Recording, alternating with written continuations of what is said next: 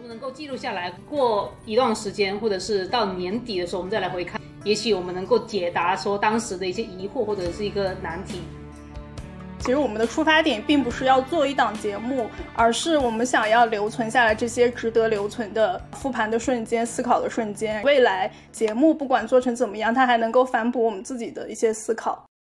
我至少希望说，做完每一期之后，我们都能够得到启发，然后直接再用于我们接下来的工作，因为只有这样子才是一个比较良性的循环。一直以来，他们是按照我的一个思路去写故事，其实并不是他们自己的故事了，这是不对的。我不是单是来看你的故事的，我是看了你的故事之后，要对自己有价值的。到最后的话，你会发现，就是我们又开始去放大一些情绪，然后试图让这些情绪去指出一个不一样的结论。做播客的素人越来越多了，人还是需要一个表达观点的出口的。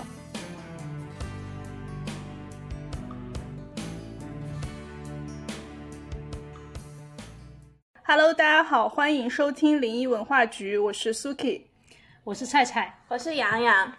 今天是我们节目的第零期，所以在正式开始之前，我们觉得应该先要来和大家介绍一下自己以及这档节目的背景，比如说我们是谁，为什么决定做这档播客，这档节目的风格和调性是怎样的，以及未来我们可能会在这里聊到什么内容。那首先。菜菜先来介绍一下我们几个人的背景吧。大家好，我们是一个 B 端业务团队里面的内容中台部，我们三个人呢都是这个部门里面的小伙伴。作为 B 端业务公司里面一个不直接负责营收，然后每天主要是在。探索做社群产品、社区产品、私域案例拆解相关的一个内容的团队，我们觉得平时日常针对这些议题的一个讨论还是很有价值的，所以希望说在我们平时讨论的过程中，也能够把这些内容来进行一个留档，来看一下是否也对大家有一个启发的一个作用。因为我们是比较典型的互联网公司，是没有办公室的，所以大家平时的工位就是挨在一起，探讨也很高频，涉及的话题也比较宽泛。其实我们后续回顾起来，会觉得探讨的一些内容，可能对外来说，不管是私域啊，还是案例拆解，还是目前对于整一个运营行业的看法之类的，都可以有一些借鉴的作用。然后也可以带大家看一下我们这个团队是怎么样的，公司是怎么样的。我延伸一下内容中台那个话题吧。刚刚提到了，我们是内容中台组的同事，内容中台也是很多企业现在比较关注的。如果大家对这种组织形式感兴趣，我们之后也可以单独拎出来聊一期，聊一聊我们是怎么看待中台这种组织形式的，以及我们作为中台的一员，关注的东西和业务部门的小伙伴会有什么不一样。那接下来我们聊一聊。是怎么决定开始做这档播客的？我记得我们当时决策并没有花很长时间，就是一拍即合。对，最开始应该是菜菜提出来的。对，其实我一平时我是没有听播客的习惯，我是到今年年初的时候才被你们安利了一个小宇宙。我们最近也是一直在关注社区产品。其实你在平时看、收集一些文章类的话，你其实很难阅读下去的。但是听播客，你在听几位做这个相关产品的一个大佬来聊的时候。你会觉得你收获到很多。针对我们自己自己的一个社区产品的时候，讨论真的是太高频了，基本上每天都可以有三十分钟到一个小时的一个讨论。这个讨论我们自己回过头来想的话，我觉得如果没有记录下来，挺可惜的。而且，假如能够记录下来，过一段时间或者是到年底的时候，我们再来回看。也许我们能够解答说当时的一些疑惑或者是一个难题，而且音频有个很好的东西，就是它不需要像现场演讲的时候那么情绪澎湃，这样我们日常交流就可以借着只是播放了一个工具而已。就当时开始想说，是不是我们自己内部可以做一个探索版的一个播客节目。所以最最开始，其实我们的出发点并不是要做一档节目，而是我们想要留存下来这些值得留存的复盘的瞬间、思考的瞬间。未来节目不管做成怎么样，它还能够反哺我们自己的一些思考。是的，当时在讨论做这个播客的时候，有一点我是特别强调，我希望说不要过于去追求向外部用户来交付那个内容的一个导向，因为这个如果说只是为了为外部提供一个内容价值，我们三个人其实没有必要花这么多的时间来去做这样一趟节目，更多的是是说我至少希望说做完每一期之后，我们都能够得到启发，然后直接再用于我们接下来的工作，因为只有这样子才是一个比较。良性的循环，而不是说我们单方面就像演员一样给大家演一出戏一样。而且我们选择播客这种形式，还有一个很重要的点，就是我们都觉得它足够轻，所以是可持续的。是的。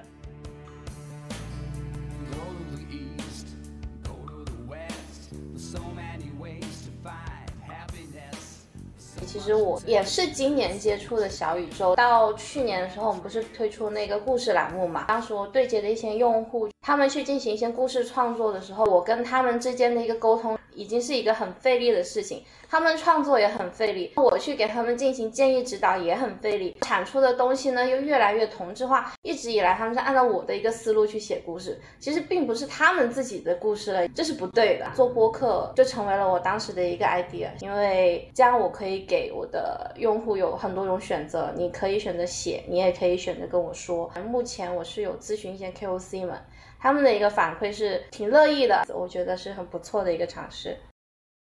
所以你在我们决定做播客之前，有没有想过这种形式？我是已经想过，而且是想好了，只是因为我懒。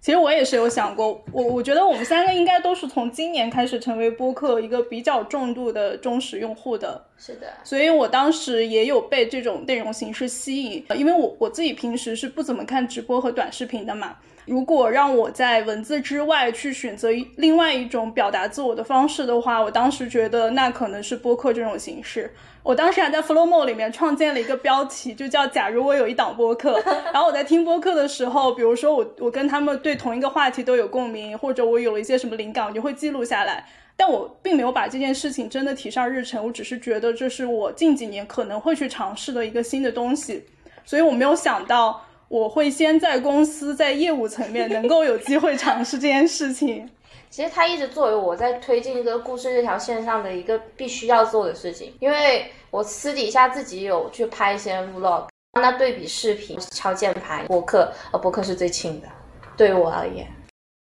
挺好的。虽然说我们有不同的出发点，但是刚好交集在这里，所以才有才有这一档节目。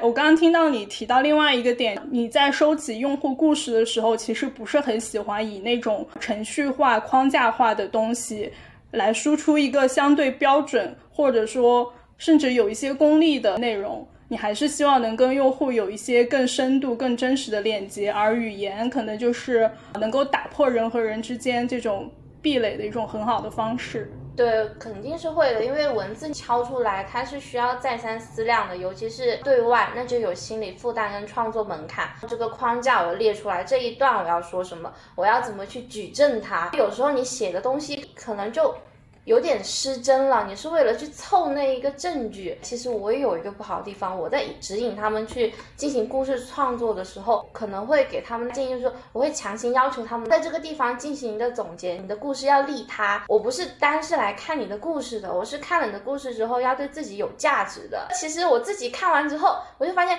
这个是我喜欢的模式，但不是你们的人生交流访谈这种形式，或许能打破这样子的一个框架性的问题。就像学生时代那种八股文，都是有一个固定模板，然后你要怎么样才能够吸引用户的注意力？你第二段要怎么样才能够引出主题？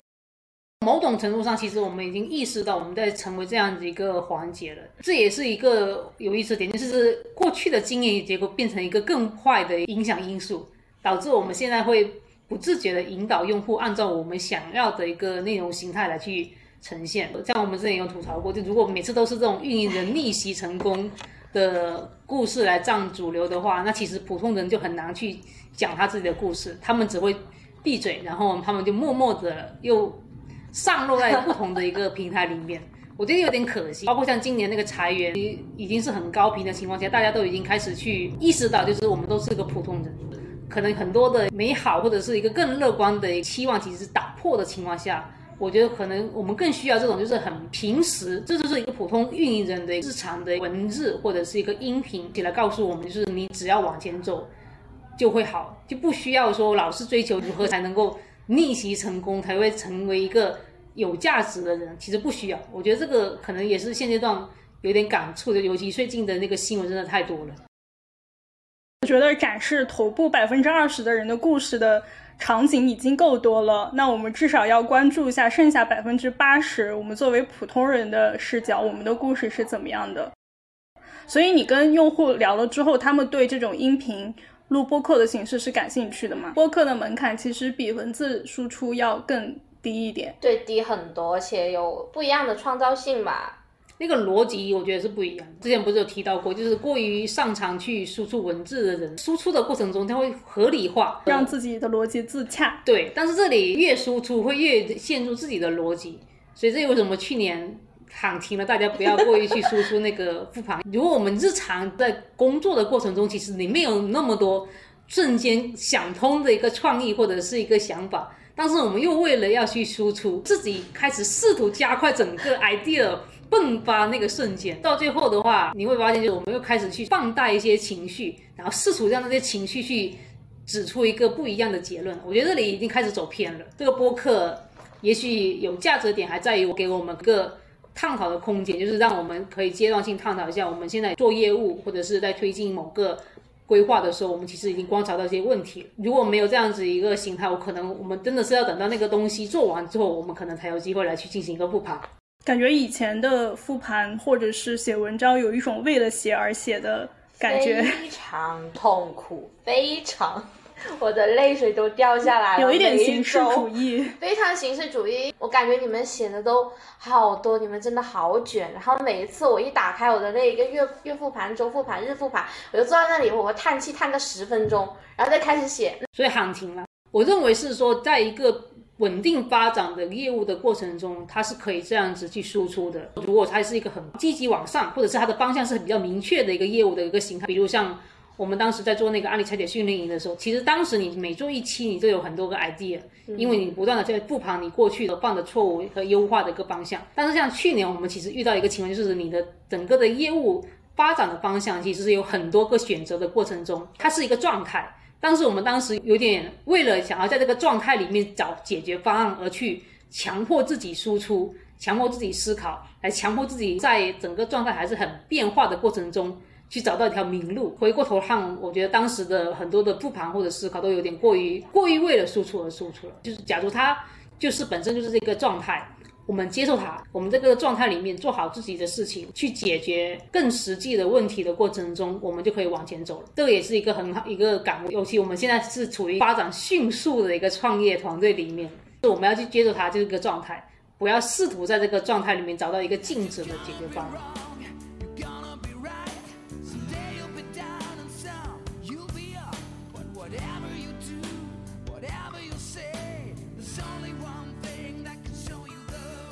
那再回到播客这种内容形式上面，我觉得它有一个点是文字永远无法替代的，就是刚才也提到，是我们有一个讨论的空间。它不像文字输出，如果是多个人同时创作一篇文章，那它的主线就会变得很混乱。但是播客它之所以有价值，之所以不一样，就是因为它的很多观点是人和人碰撞出来的。对这一点，我觉得是很难得的。尤其前阵子我们不是进行了很高频针对社区产品的一个探讨的过程中，单纯在微信群里面打字。的话，可能要补充的背景信息太多了。但是像讨论的话，我们就可以很发散性讨论完之后，可能我们就得到很多个信息。然后这种信息有可能是当下他不会去给你指引一条明路的。但这种信息，我觉得是一个发酵的一个种子。所以这一点，我觉得是前阵子进行一个很高频的讨论之后，我才会有做播客的一个想法。我觉得这可能也是为什么现在有特别多的公众号的大 V 啊、企业家大佬开始做播客，是因为大佬和大佬之间是不会花那么多时间在微信上面聊天的，因为他们的时间都很宝贵。但是他们肯定私底下平时是会有这种交流的。嗯，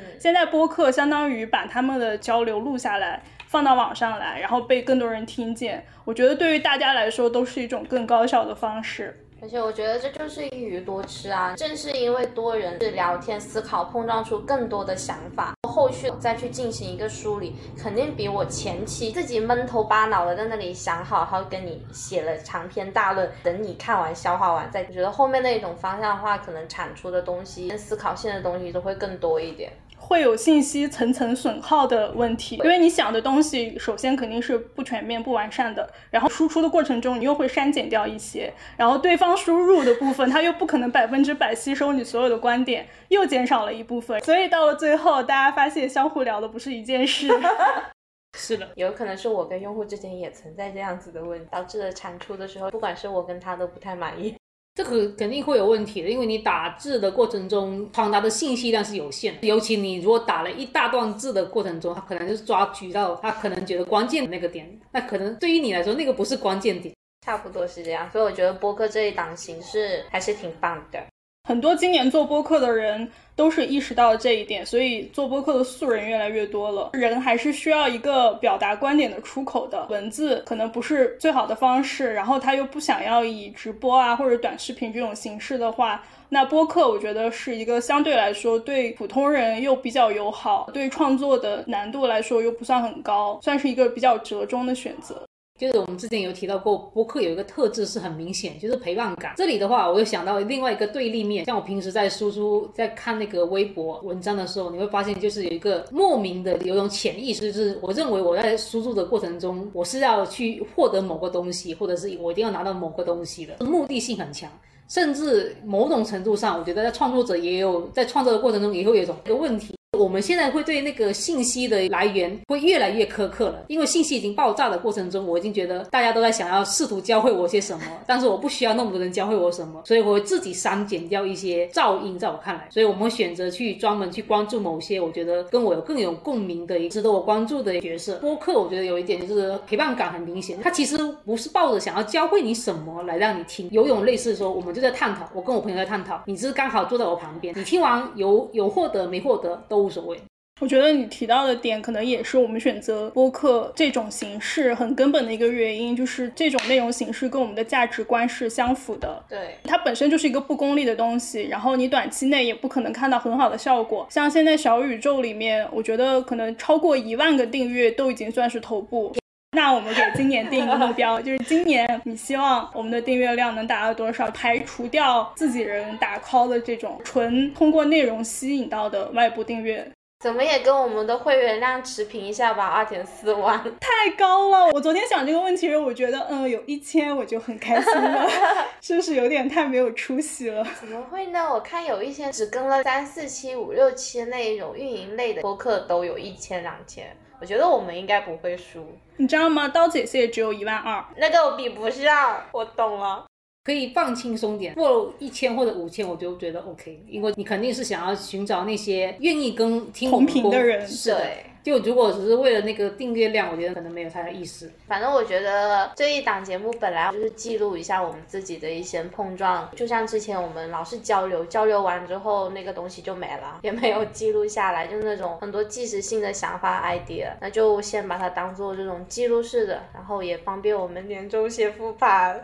所以做这个，其实我们心理负担没有那么重。是的，当然，既然做了，还是要往好了想嘛，肯定还是希望它一直能做下去的。但是，即便因为种种原因它中断了，对我们来说仍然是有价值的。对的，始终还是一个有交付感的东西吧。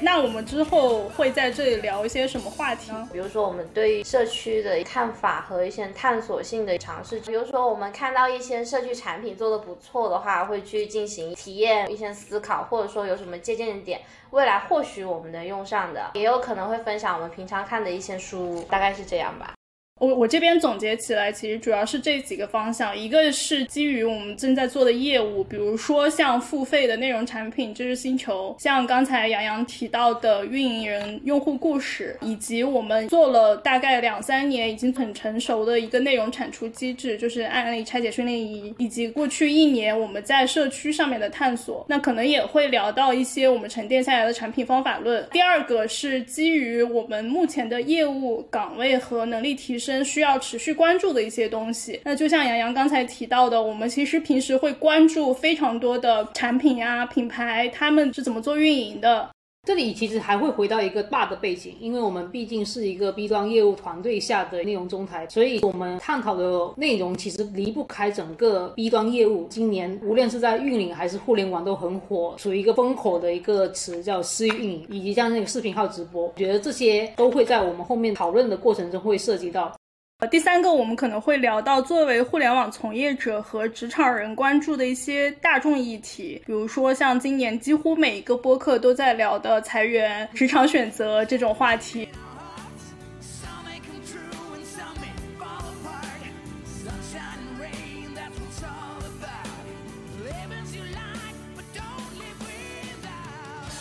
那要不要提一下，目前可能是我们三个人常驻的状态。那未来基于不同的主题，也可能会邀约同事、一线的项目经理和操盘手，或者用户来进行对谈和圆桌探讨。对，其中有可能会邀请到我们运营深度精选的主编，这是个大鸽子，但是他的一个思考。会特别的发散性，包括像邵博，就是我们内容中台的小伙伴，我觉得都有机会可以来邀请他们来作为一个飞行嘉宾。邵博应该可以作为一个一线的直播运营视角，正好视频号不是挺多变化的嘛，他也可以来跟我们聊一下这一些东西。邵博其实他能参与的主题挺多的，也算是最早那一批。是的，他也算是见证了业务的一个起起落落。我觉得我们内容中台很多小伙伴都值得我们来做一期人类观察日志。好了，那这一期的节目就到这里结束了，感谢大家的收听。如果大家对我们的内容感兴趣，不要忘了在小宇宙上订阅零一文化局。我们下期再见，拜拜。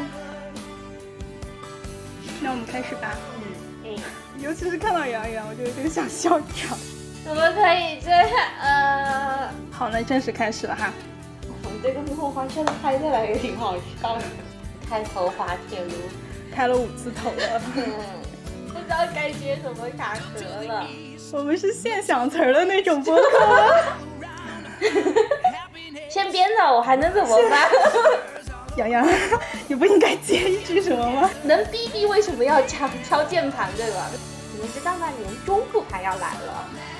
接下来聊什么？接下来聊什么？这里就要放 BGM 了，对吗？我以为可以下班了。如果刚被 Q 到的同事听到了这期节目，请你做好心理准备，我们即将发出邀请函。如果拒绝的话，你将会，你就会被我们公开大名，公开微信号。对，干这个活的人都不是我，不是我杨洋，这能收尾了吧？